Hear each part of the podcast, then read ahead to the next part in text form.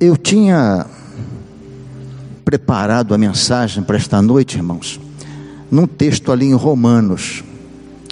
Mas uma coisa tão interessante aconteceu ontem que mudou completamente a minha visão, o meu coração em relação ao que eu ia falar nesta noite. Então, aquele texto de Romanos vai ficar para outra vez. Mas veio à minha mente muito forte, ao meu coração, um tema que há mais de 20 anos vem me incomodando. Interessante. Ontem eu recebi a notícia de um amigo de trabalho, 30 anos de trabalho juntos, que havia falecido. Novo ainda, cheio de vida, faleceu. Há 15 dias atrás morreu um primo meu, assassinado no Rio de Janeiro. Há uns três meses atrás, um outro também foi assassinado. Estavam envolvidos com alguma coisa, né? Certamente. E eu tenho acompanhado aqui na nossa igreja tantos sepultamentos. Hoje tivemos à tarde, estávamos aqui pregando no enterro do irmão Darcy. Ontem também foi cremado o irmão Celso, do Holy Hour.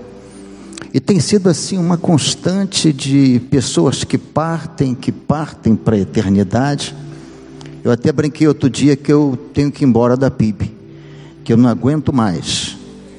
É tanta gente querida que já foi, e de vez em quando eu, eu fico mal, eu fico mal.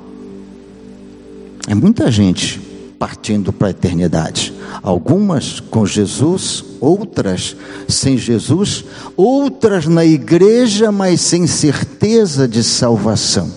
Isso começou a me preocupar, a me preocupar muito, muito, muito, principalmente ontem, e foi o que me fez então mudar mudar de texto. Eu quero ler com os irmãos Eclesiastes capítulo 7. Não me prenderei ao texto, também não estou usando o texto para pretexto, mas é o texto base desta noite. Eclesiastes 7, a partir do verso 1 e o verso 2. Ficaram, isso, vamos ler juntos ali, olha lá, está lá no telão. Melhor é a boa fama do que o melhor unguento, e o dia da morte do que o dia do nascimento de alguém Melhor é ir à casa onde há luto do que ir à casa onde há banquete, porque naquela está o fim de todos os homens e os vivos o aplicam ao seu coração. Senhor, aplica aos nossos corações a tua palavra, Senhor. Fala aos nossos corações. Vemos tantas coisas, tantas pessoas partirem ao nosso lado e já estamos até nos acostumando com isso, Senhor, porque é tanta gente ao mesmo tempo. Mas, Senhor, que possamos olhar para este fato com muito cuidado, Senhor. Com muito temor, não o temor de morrer, mas de como vamos morrer. Ajuda-nos nesta noite, Senhor, a falar da tua palavra. Ajuda-me, Senhor. O vaso é frágil, mas o Senhor é poderoso. Eu peço a tua ajuda, a tua graça, a tua bênção. Em o nome de Jesus. Amém. A morte, meus irmãos, ela acompanha o homem desde o pecado. Uma das consequências do pecado foi a morte. Entre outras consequências, uma delas é a morte. E o último inimigo a ser vencido, diz a Bíblia, será a morte. Em todo este tempo de humanidade, de criação do homem, o homem nunca se acostumou. E nunca nos acosta, a, iremos nos acostumar quando perdemos alguém. Já éramos para estar acostumados, mas não há como nos acostumar. Primeiramente, porque o homem foi feito, segundo a Bíblia, para viver e viver eternamente. Ah, mas pastor, não caberia na terra. Deus é Deus. Deus é Deus. ele saberia e sabe como fazer, caso o homem não tivesse pecado e vivesse eternamente. Mas veio o pecado. E como eu disse, a morte veio como uma, inimiga tremenda. E a Bíblia diz que ela será o último inimigo a ser vencido. E Paulo ainda diz: Onde está a morte, a tua vitória? Mas uma, uma coisa me chama muito a atenção quando se fala em morte, quando se comenta sobre morte. Eu não sei se os discípulos estavam entendendo o que Jesus ia, estava dizendo ali em João 14. Eu não sei se eles estavam compreendendo profundamente, mas a palavra de Tomé me chama atenção.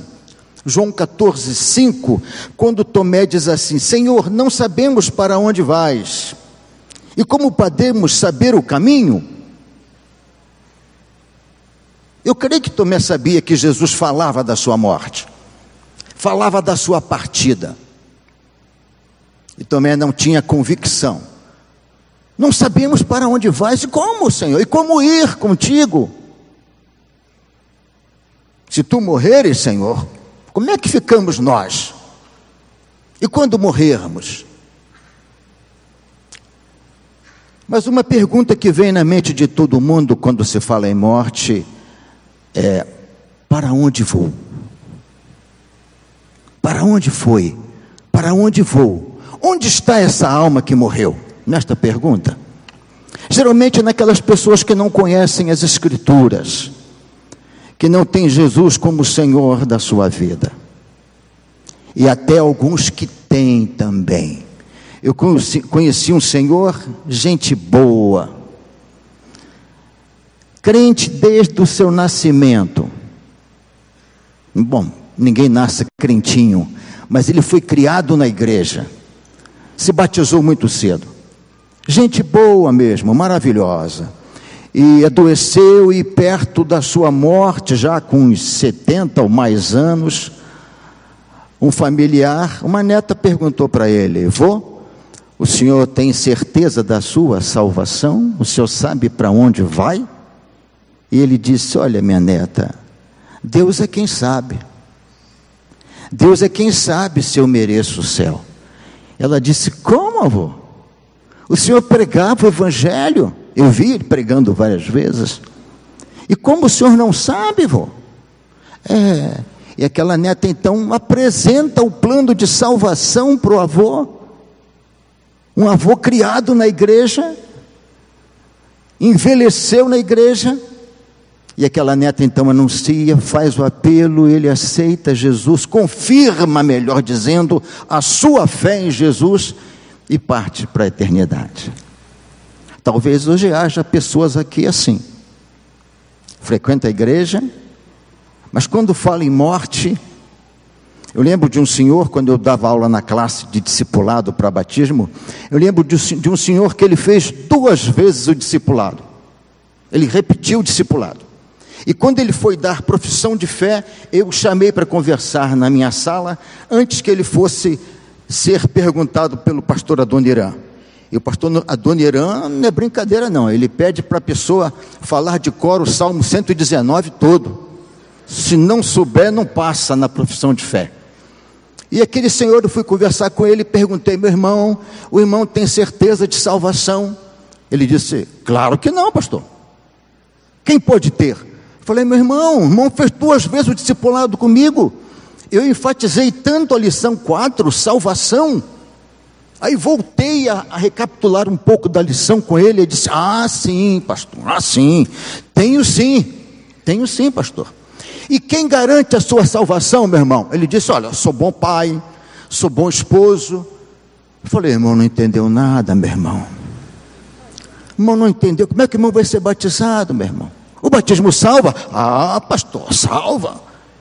Gente, se não fosse eu que tivesse discipulado, eu diria que o discipulador tinha, tinha falhado. Mas talvez hoje aqui, muitos também se perguntem: como é que vai ser na hora da minha morte? Para onde vou?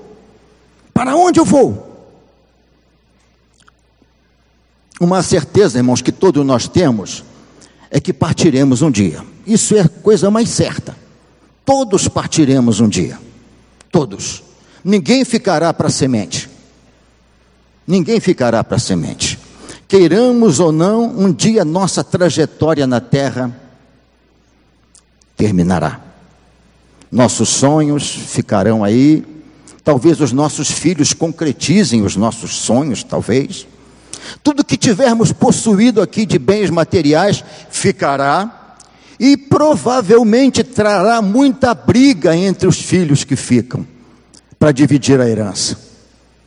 É uma brigalhada danada, não é? Ainda bem que eu não vou deixar nada. Graças a Deus. Já vou acabar com tudo para eles não brigarem. Para eles não brigarem. E aí vem a pergunta: e agora? Para onde eu vou? Essa é uma pergunta, irmãos. Se eu não me esqueço, aqui tem uns irmãos que são militares, alguns da ativa ainda. Mas se eu não me, se eu não me engano, meu tempo já passou há muito tempo que eu servi, mas é uma das perguntas que o combatente em combate real, ele faz. Ele está numa trincheira, ele está camuflado, e ele, mas ele precisa avançar. Ele precisa se aproximar mais do inimigo para tomar aquela posição. E a pergunta que ele faz é: para onde eu vou agora? Para de trás daquele arbusto? Pular naquela trincheira lá, naquela vala? Para onde eu vou? Ele tem que escolher para onde vai. Ele precisa mudar a sua posição. Ele precisa se aproximar do alvo atingir o alvo e tomar aquela posição. Para onde eu vou? Alguns pensam no nirvana. Ah, quando eu morrer eu vou para o nirvana.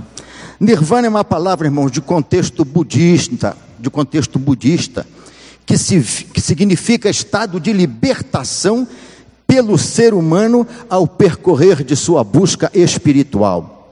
O termo vem do, do sânscrito, pode ser traduzida por extinção, do sentido de cessação do sofrimento. Só. Alguns possam, muitos criam no nirvana. Outros criam no limbo. O limbo era um lugar onde as crianças, sem serem batizadas, ficavam ali ou aqueles que creram em Deus antes da vinda de Jesus, também ficavam ali e não poderiam ir para o céu, enquanto não fossem purificadas. Essa doutrina do limbo, ela foi criada em 1439, parece-me, e foi abolida em 2007. Interessante, né? Cria-se uma doutrina, mas como ela não se tornou um dogma, ela foi extinta. Como é que se pode brincar com a palavra de Deus assim, não é? Como é que pode se ensinar uma coisa que não existe? Então o limbo, ninguém vai para lá porque ele não existe. Ele foi abolido em 2007. Outros dizem assim: olha, eu vou para o purgatório eu vou para o purgatório. O meu familiar foi para o purgatório. Alguns pensam assim. Lugar onde as almas dos que cometeram pecados leves acabam de purgar suas faltas antes de ir para o paraíso. É a chamada igreja penitente. Eu até então não sabia. Eu conheço a igreja local, né? A igreja militante, a igreja no mundo, e a igreja universal.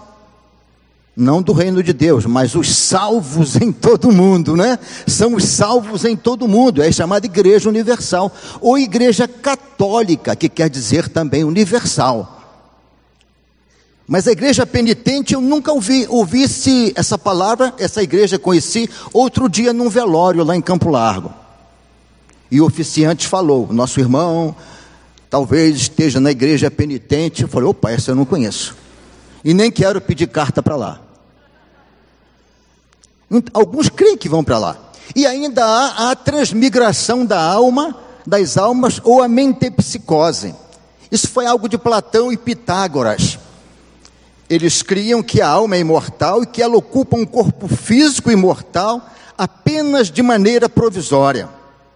Através dos seus escritos, o filósofo sustentou o conceito de metempsicose, que significa transmigração de uma alma em vários corpos, incluindo animais e vegetais, não apenas os humanos, por meios de várias existências. Então, a transmigração das almas é você morre e vai transmigrando o seu espírito para uma borboleta, para um pé de couve, para um animal. É verdade.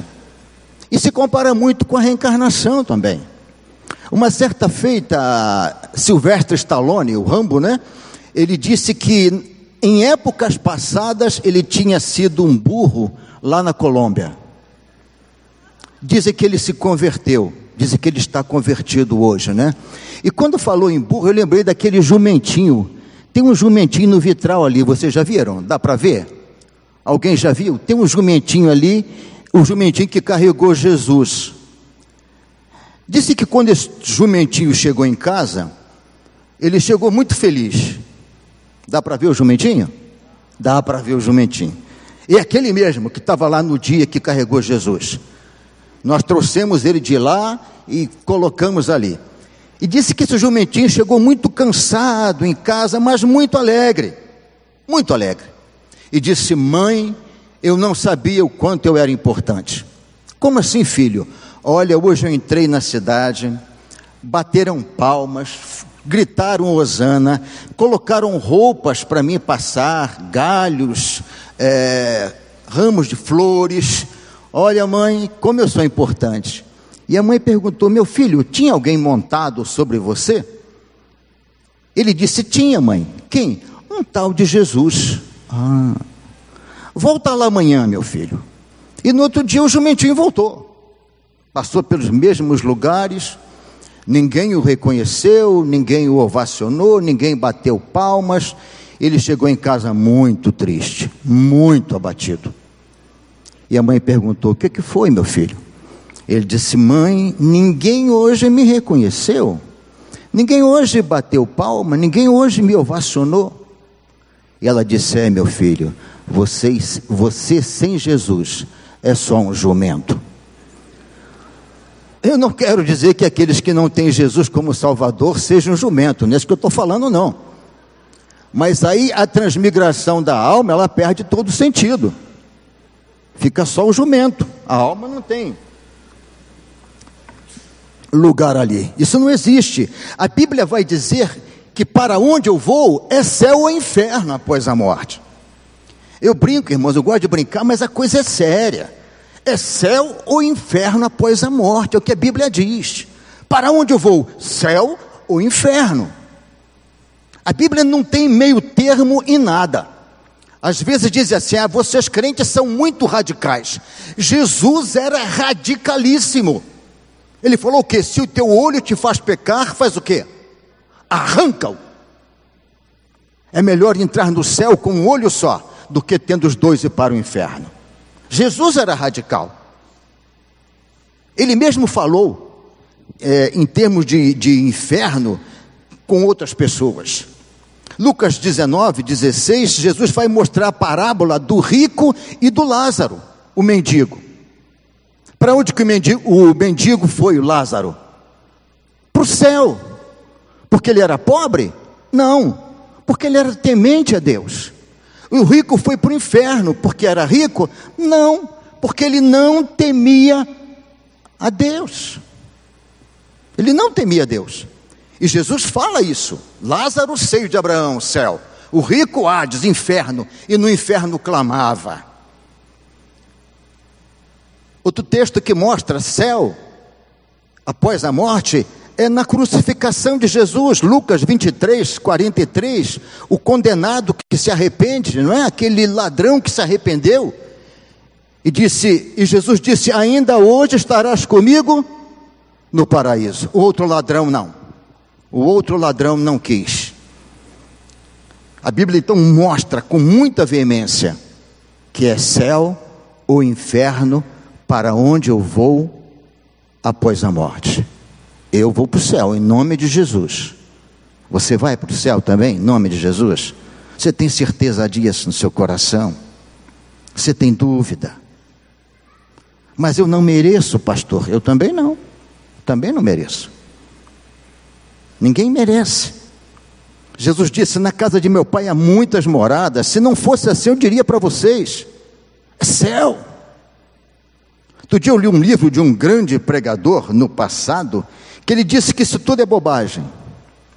A volta de Jesus é bobagem, Jesus não vai voltar, é só um, medo, um meio de ficar enredando a igreja nessa conversinha mole que ele vai voltar para a igreja se manter firme.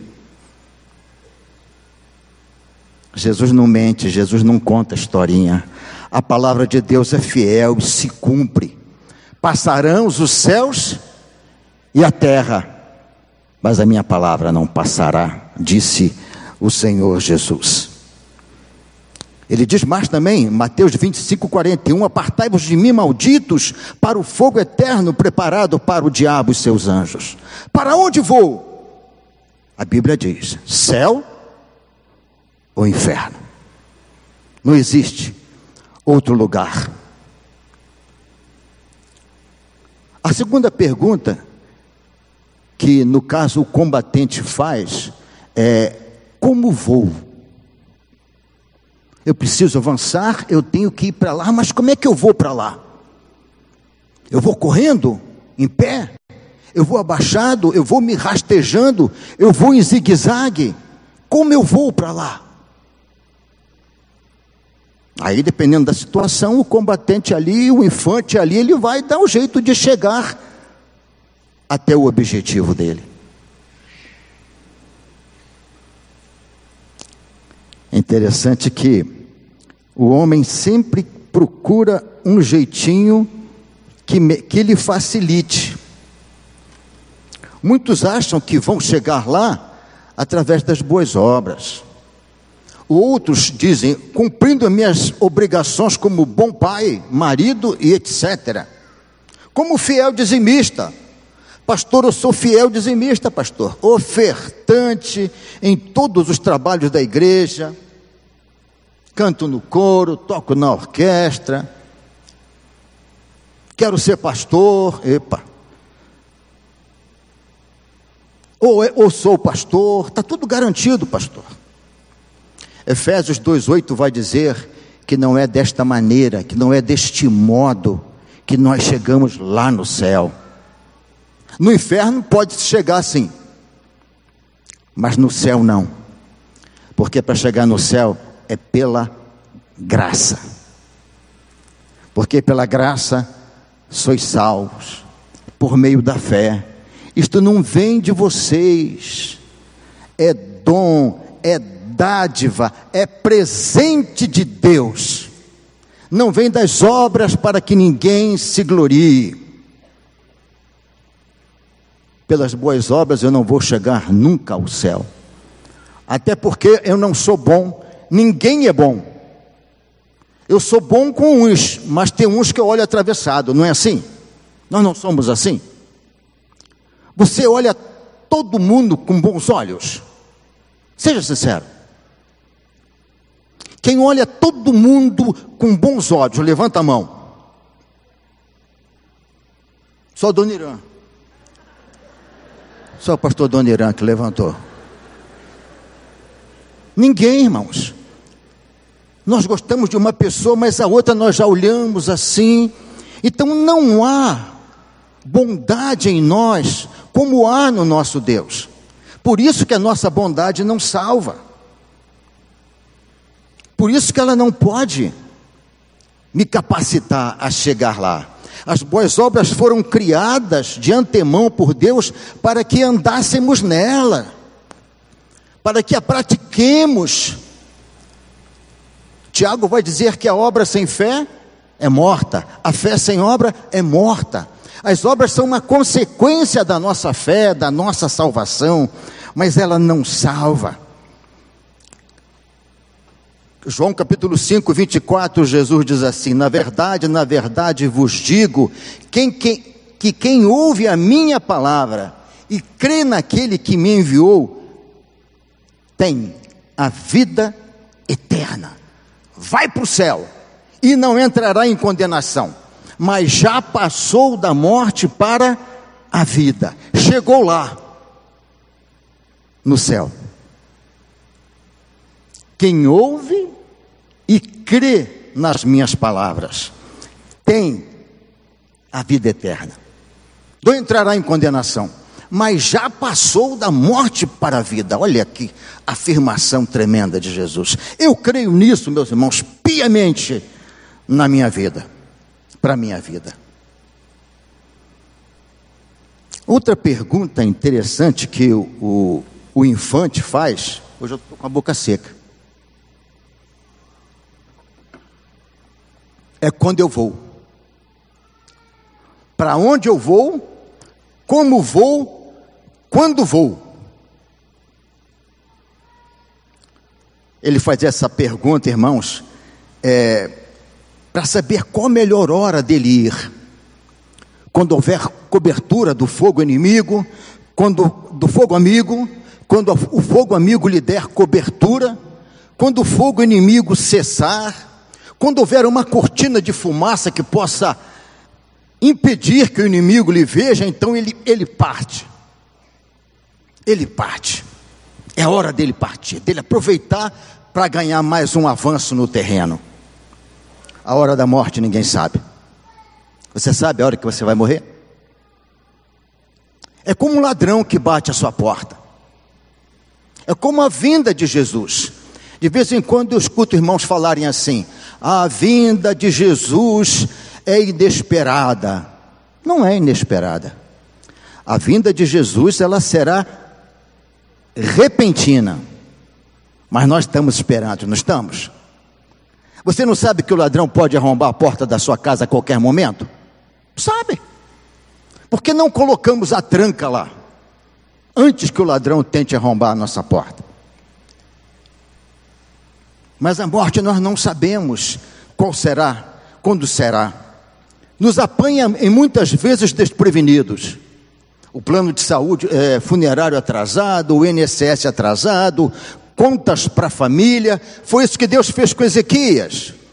Deus sabia que Ezequias ia morrer e mandou lá o profeta Isaías: vai lá, Ezequias, põe em ordem a tua casa, porque você vai morrer e não viverá. Paga o INSS em dia, deixa a pensão para a esposa, deixa o plano de saúde em dia, paga as contas todas. Deus foi bom com Ezequias, muito bom mas nós não sabemos. Começamos um empreendimento às vezes e não sabemos se o acabaremos. Como isso acontece, irmãos? Como isso acontece? Eu vi um vídeo de um casamento em que naquele vídeo, não sei se irmãos viram, na festa lá no coquetel, o noivo havia colocado uma taça no bolso do paletó e não sei o que, que aconteceu que ele acabou se cortando e morreu ali na hora da festa. Eu não sei quando eu vou, quando você vai. Teve um casamento na região que eu morava, e que um dos padrinhos, aquele tempo as festas eram em casa, né? E um dos padrinhos lá no auge da festa, tal, infartou. Infartou, e uns dois ou três que viram, levaram ele para um quarto, e disseram assim: que faremos agora? Vamos acabar com a festa? Não, não, não, acabar com a festa nada. Vamos pegar aquele tapete ali, vamos enrolar ele no tapete e vamos sair com o tapete no ombro e jogar no caminhão meu que está lá fora. Depois que acabar a festa, comerem tudo, aí nós avisamos. E assim fizeram. Enrolaram o homem naquele tapete, botaram no ombro uns três, dá licença, dá licença. E Aquele padrinho de casamento não sabia que ia morrer naquela hora. Eu não sei a hora que vai chegar. Os jogadores da Chapecoense não sabiam. John Kennedy não sabia que levaria aquele tiro certeiro. Tancredo Neves pensava que assumir a presidência do Brasil? Nós não sabemos. Jesus conta uma, uma parábola de um homem que plantou muito, colheu muito e depois disse: Alma, tens muito em depósito, come, bebe e regala-te. E o Senhor disse: Louco, esta noite pedirão a tua alma. E o que você tem preparado, para quem será? Para quem será? Para quem será? Temos pensado, irmãos, nesses três pontos, por enquanto, sobre a morte? Para onde vou? Como vou? Por onde vou? E agora por onde vou? É a quarta pergunta do infante. Por onde vou? Para onde vou? Como vou? Quando vou? Por onde vou? Ele pode pelo flanco direito, ele pode pelo flanco direito, pelo esquerdo, ele pode ir em linha reta, dependendo da situação. Ele tem que chegar no objetivo. E nós? Como vamos chegar ao céu? Sabemos que vamos para lá, mas como eu posso chegar ao céu? Como eu posso chegar no céu? Você pode ir crendo que chegará ao destino eterno pelas orações da família. Tem muitas pessoas que a família começa a, a orar por aquele que faleceu. Tinha 10 anos que meu avô havia falecido e minha mãe mandou fazer uma, uma missa em sufrágio da alma do meu avô. 10 anos, vovô já tinha morrido. E minha mãe chora até hoje a morte do meu avô, porque o vovô morreu completamente sem Jesus. Ela chora até hoje.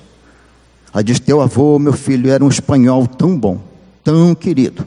Era o seu Pepe, seu Pepe. Todo mundo comprava na venda no caderninho dele. Mas o vovô odiava os crentes. Ele chamava os da nova seita. Os da nova seita. Era um espanhol católico roxo, né? E a família, durante muito tempo, fez isso. Outros acham que pelas liturgias, não é? em sufrágio daquela alma. Outros acham que praticam a justiça, são justos, acham que eles mesmos se auto-justificam. Pessoas boas, pessoas sinceras, justas. Isaías vai dizer o seguinte, meus irmãos. Isaías 64 diz assim: Mas todos nós somos como o imundo. E todas as nossas justiças como trapo da imundícia, e todos nós murchamos como a folha, e as nossas iniquidades, como um vento, nos arrebatam. Não há nada que eu possa fazer, humanamente falando, que me leve aos céus. Eu posso dar todos os meus bens, eu posso doar tudo, eu posso fazer tudo de bom, isso não garante a minha vida, a minha ida para o céu. Não é por esse meio. Não é deste jeito que eu irei ao céu. A Bíblia afirma que só Jesus é o caminho que o homem pode chegar ao céu. No combate, flanco esquerdo, flanco direito, frente, ou de outra maneira, por cima o paraquedista, mas para o céu não. Disse-lhe Jesus: Eu sou o caminho, a verdade é a vida. Ninguém vem ao Pai a não ser por mim. Tem pessoas, meus irmãos, que não gostam quando eu prego aqui. Sabiam disso? Algumas vezes eu fui procurado por pessoas reclamando quando eu prego aqui. Pastor, o senhor fala muito inferno. Pastor, o senhor fala muito em pecado. Pastor, o senhor. E vou continuar falando. Porque há N pessoas que comungam conosco que o pecado se tornou natural em sua vida. Se acostumaram ao pecado, a mente está cauterizada. É muito normal viver no, no adultério para alguns. É muito normal ir para um motel. É muito normal beber e embriagar-se. E tantas e tantas outras coisas que quebram a comunhão com Deus. Eu não me preocupo se vai magoar o irmão ou não, não me preocupo. Eu me preocupo sim, se você não ouvir e continuar fazendo as mesmas coisas. É isso que me preocupa. Porque ter um rótulo de crente não salva. Ser membro da igreja não salva. Entregar dízimo não salva. Cantar, pular, saltar não salva. O que salva é uma vida de fé em Jesus. O que salva é uma vida de confiança, de certeza, e que você vai ser coerente com aquilo que você prega e aquilo que você fala. Então não me preocupo. Não gostei, pastor. Parabéns, meu irmão. E não só não. Vários. Eu só não quero que você vá para o inferno e diga assim: Poxa, o pastor Edson nunca me falou isso. Outro dia, conversando com uma moça, ela disse: Pastor, eu quero batizar, mas eu tenho um caso e eu não posso batizar. Qual caso? Ah, eu já vivo com meu namorado, aí contou a história dela e tal, pessoa maravilhosa. Depois ela casou-se, foi batizada. E eu falei para ela: Você acha que você, facilitando no seu namoro, essa situação vai atrair o namorado? Ela disse: Vai, pastor. Eu falei: Não vai, não. Vai espantar seu namorado. Eu falei, cantei para ela uma música que eu ouvia no meu tempo de criança. Não vou cantar, só vou falar a letra. E que sirva para você, moça e rapaz. Laranja madura, na beira da estrada, tá bichada Zé ou tem marimbondo no pé. O homem, para casar, ele quer moça difícil, ele quer mulher difícil. Que briga, que reclama, que dá valor ao seu corpo. Os irmãos, os irmãos sabem onde estão as minas de ouro, de prata, de tudo de bom que o nosso Brasil tem? Pedras preciosas? Não, tem que escavar, tem que correr atrás. Por quê? Porque são valiosas. E o que é valioso fica guardado, fica escondido. Não iremos para o céu de, de qualquer maneira. Aquele que crê no Filho tem a vida eterna, mas aquele que não crê no Filho não verá a vida, mas a ira de Deus permanece sobre ele. Em João, irmãos, capítulo, em Mateus capítulo 7, Jesus vai falar de pastores, de líderes religiosos que vão para o inferno. Ele disse assim: Jesus, Senhor, é, não é dizer Senhor, Senhor, e entrarás no reino do céu. Muito naqueles, muitos naquele dia me dirão: Senhor, em teu nome nós pregamos o Evangelho, expulsamos demônio, curamos enfermos, fizemos a tua obra, Senhor. E eu lhes direi: Apartai-vos de mim, vós que praticais a iniquidade. Para pastores. A Bíblia diz no outro texto assim: Ai de vós, mestres, porque de vós o Senhor requererá um mais duro juízo. Irmãos, ninguém vai para o céu inocentemente. A idade de vida que você tem é, são os anos de oportunidade que o Senhor tem te concedido, tem te concedido para você pensar ajustar a sua vida, caminhar com Deus. Está afastado, faz um pacto com Deus.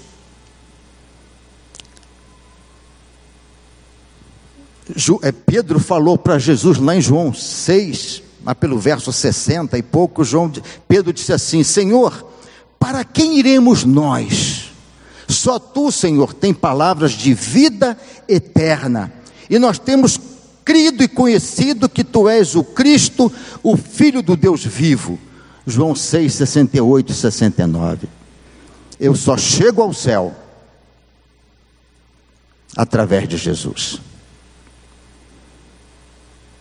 Para onde você vai após a morte? Vou para o céu. Como? Pela fé em Jesus. Qual o caminho? Jesus é o caminho, a verdade a vida. Só esse meio, só esse jeito. Eu quero terminar, irmãos, dizendo o seguinte nesta noite. Não posso demorar muito. Você entendeu para, nós, para onde nós iremos segundo após a morte? Todos aqui têm certeza que vão para o céu após a morte? As pessoas fazem a classe de batismo e vão para a profissão de fé, e quando começamos a perguntar certeza de salvação? Não, pastor. Tem não. A missão principal de Jesus a vir da terra foi buscar e salvar os que se haviam perdido. Ele disse também lá em Mateus: os, os sãos não precisam de médico, mas sim os doentes. E eu vim para as ovelhas doentes da casa de Israel. Jesus cura, cura. Jesus abençoa, abençoa. Jesus ressuscita, ressuscita, mas vai morrer de novo, vai adoecer de novo, não vai levar nada para o céu. Agora, quando Jesus salva, é para dizer para você no dia da tua partida: vem, servo bom e fiel, entra no gozo do teu Senhor. No pouco foste fiel, no muito te colocarei. Ele veio para isso, meus irmãos, acima de tudo. Leva a sério a tua vida com Deus. Leva a sério. Leva a sério, porque o inferno é sério, é sofrimento. O inferno é para o diabo e seus anjos. Mas o homem escolhe. O homem escolhe. O que você sente, meu querido irmão, quando você pensa, imagina no dia que chegar a hora de você partir? Se fosse hoje, o que você diria para você mesmo? Estou pronto, pastor. Estou pronto, Jesus. Pode tocar a trombeta que eu estou pronto. Ou não. Ou você teria dúvida? Hã? Queria que você pensasse nisso agora. Se o Senhor me chamar à presença dEle agora, ou se Ele voltar agora, qual a minha situação? Por que deu falar disso hoje, irmãos? Repito, porque tem tanta gente morrendo ao nosso lado, tantos parentes morrendo sem Jesus, tantos amigos, tantas pessoas dentro da igreja sem certeza de salvação, sem certeza. Ah, eu vou porque é bom, a palavra é muito boa, o pastor Pascoal prega muito bem, mas não desceu nada ao coração.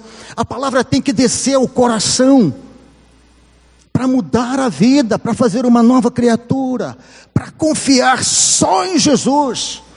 Lembro de um casal que era da nossa igreja, já falecidos, a irmã Eduirge, muitos conheceram a mãe Eduirge, braba que só ela, braba.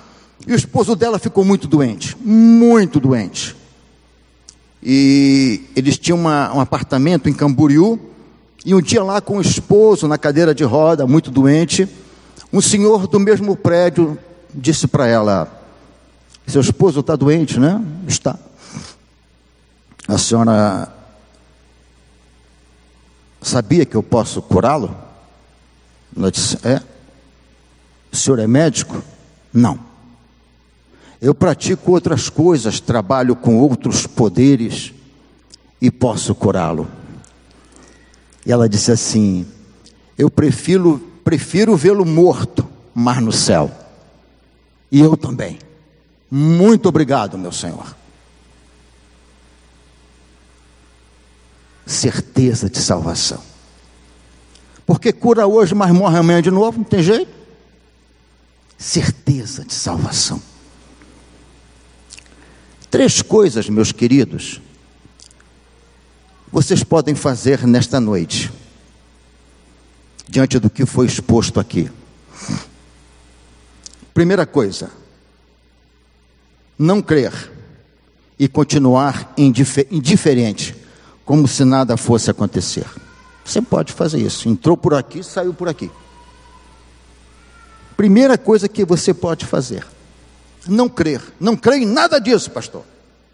É um direito seu. E continua indiferente, tocando a sua vida, como se nada fosse acontecer. Como se tudo terminasse aqui. Um dia um colega de trabalho me falou isso.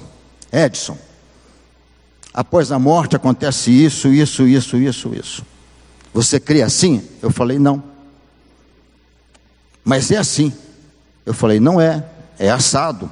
Não, é assim. Eu falei, olha, rapaz, se for assim, eu não estou perdendo nada. Porque eu vou passar por isso então. Agora, se for do jeito que eu estou falando, você está perdido. Porque é só Jesus. Se houver um nirvana, eu estou bem. Estou bem, vou transmigrar num leão, que é mais forte. Não é? No leão. Então no búfalo. bem forte. Se houver reencarnação, tranquilo. E vai por aí afora. Agora, como não há, é só Jesus. A segunda pergunta que eu faço é se você vai deixar para outra hora essa decisão tão séria em tua vida. Você vai procrastinar.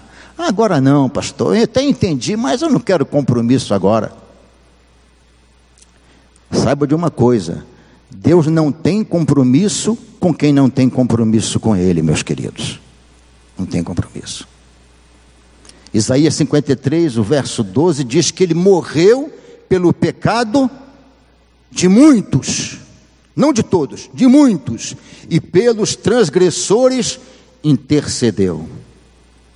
Na verdade, o sacrifício dele é válido para aqueles que nele crê para aquele que, neles, que nele confessa a sua fé.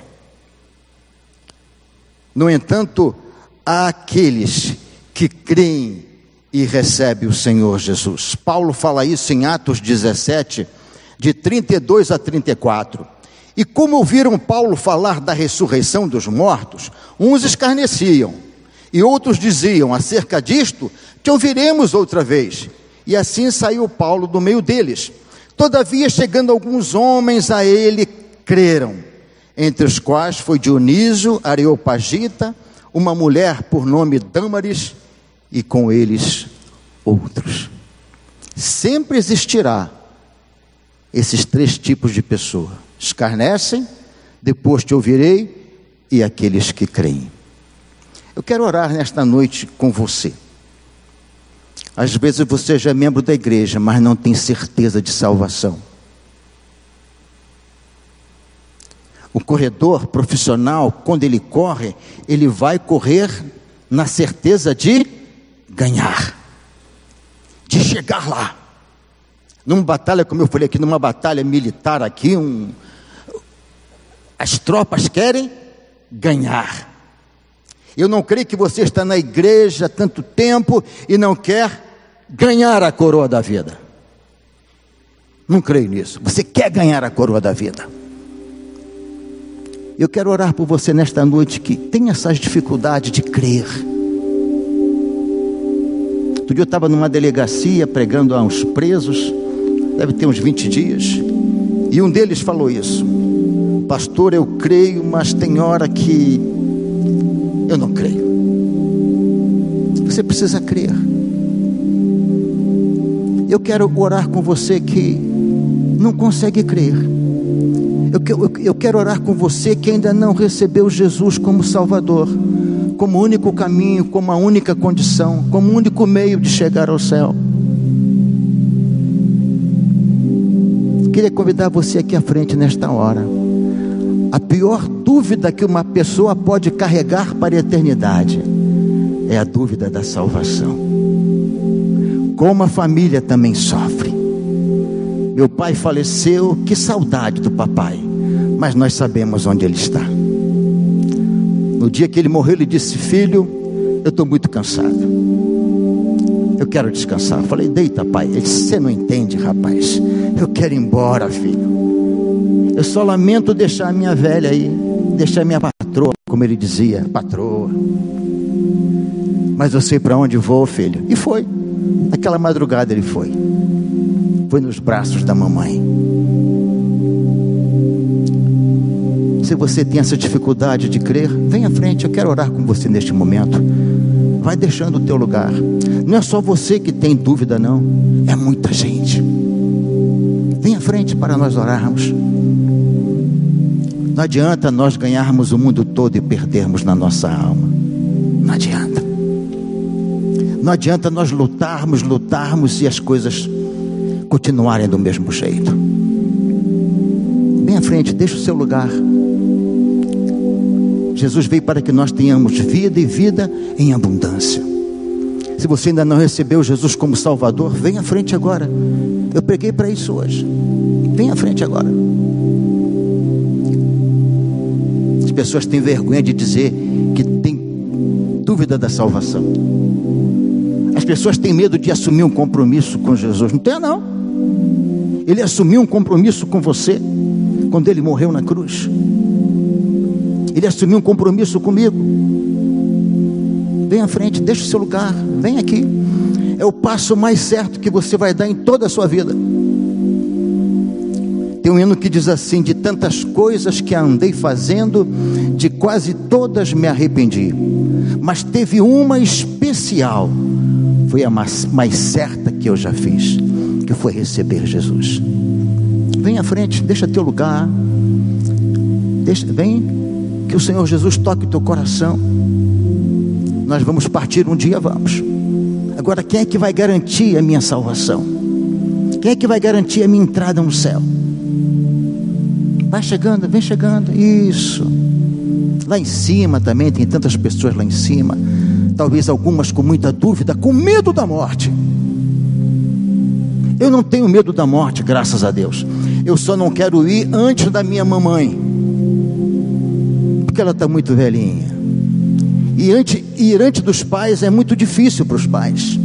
Mas fora isso, eu sei para onde vou. Tanto é que eu quero que coloque na minha lápide: eu não estou aqui. Pode colocar, não estou mesmo, só está a carcaça velha lá. Mas eu já estou com Jesus a desfrutar da vida eterna. Bem à frente, bem à frente, não tenha dúvida. Jesus veio buscar e salvar os que se haviam perdido. Alguém mais? Bem à frente. Você que está na igreja, mas com dúvida, meu irmão, vivendo preso ao pecado, é hora de romper com isso. É hora de arrebentar com o pecado da sua vida, quebrar os grilhões e colocar Jesus na tua vida. Vem à frente, pode vir. Vem à frente, vai deixando o seu lugar em nome de Jesus. Vai deixando o seu lugar. Coloca hoje Ele na tua vida. Não estou chamando você para ser membro desta igreja, não. Mas você, para você colocar Jesus como teu Senhor e o teu Salvador. Vamos nos colocar em pé, meus irmãos. Vamos nos pôr em pé neste momento.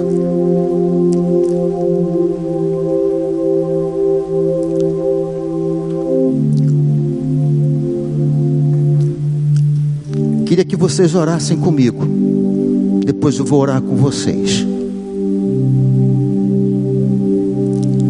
Se há uma coisa que dura para a eternidade, é essa decisão de colocar Jesus no nosso coração, de recebê-lo, de dizer: Senhor, eu agora sou teu, Senhor, eu sou teu.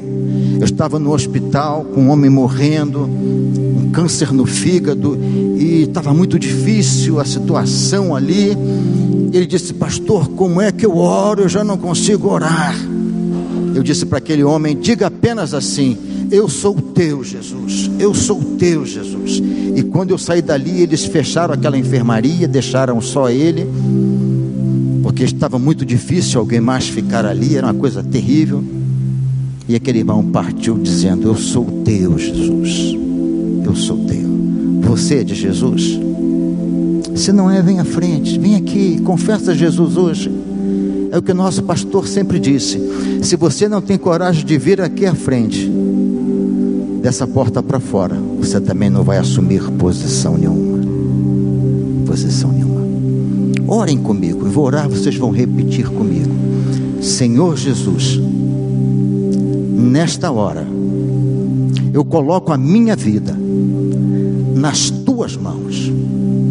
Peço perdão, Senhor, pelos meus pecados. Lava-me, Senhor, com o teu sangue derramado na cruz. Coloca meu nome, Senhor, no livro da vida. Coloco todo o meu ser sob os cuidados de, do Senhor. Eu te recebo como meu Senhor e como meu Salvador. Agora, Senhor, eu sei para onde vou, eu sei como vou, eu sei a hora que vou, porque o Senhor estará comigo e eu sei por onde vou. Pai amado, nesta hora eu coloco os teus filhos aqui diante do Senhor, pedindo a tua bênção, a tua graça, a teu conforto e que em seus corações, Senhor, acenda a chama da fé, Senhor. A fé que salva, não a fé natural, a fé sobrenatural, a fé subjetiva, a fé salvífica, Senhor, que arde nos nossos corações de certeza. Eles não sabem a hora que vão partir, mas pela tua palavra diz que ainda que eu ande pelo vale da sombra da morte, o Senhor estará comigo. Cuida deles, Senhor, que eles cresçam na palavra, no conhecimento da tua palavra, Senhor. Abençoa-os, fortaleçam, que eles coloquem a tua fé, Senhor, a fé deles, a fé que eles têm no Senhor de uma maneira tremenda, Senhor. Que nada venha demovê-los deste passo que deram nesta noite, Senhor. Cuida dos teus filhos, Senhor, e usa a tua igreja, Senhor, para abençoá-los, para discipulá-los, para caminhar com eles, para ser ombro amigo, Deus. Deus, muitos não vieram à frente, Senhor, mas trazem muita insegurança, muito medo da morte, Senhor. A tua palavra diz que tragada foi a morte na vitória. Jesus venceu a morte por nós. Ela não é mais o bicho papão, Senhor, porque o que nos espera é muito melhor. É estar na tua presença para sempre, Senhor. Ser com o teu povo, ser com a tua igreja, ser com os teus filhos aqui na frente, Senhor, abençoando-os poderosamente, em um nome de Jesus. Amém, Senhor. Amém.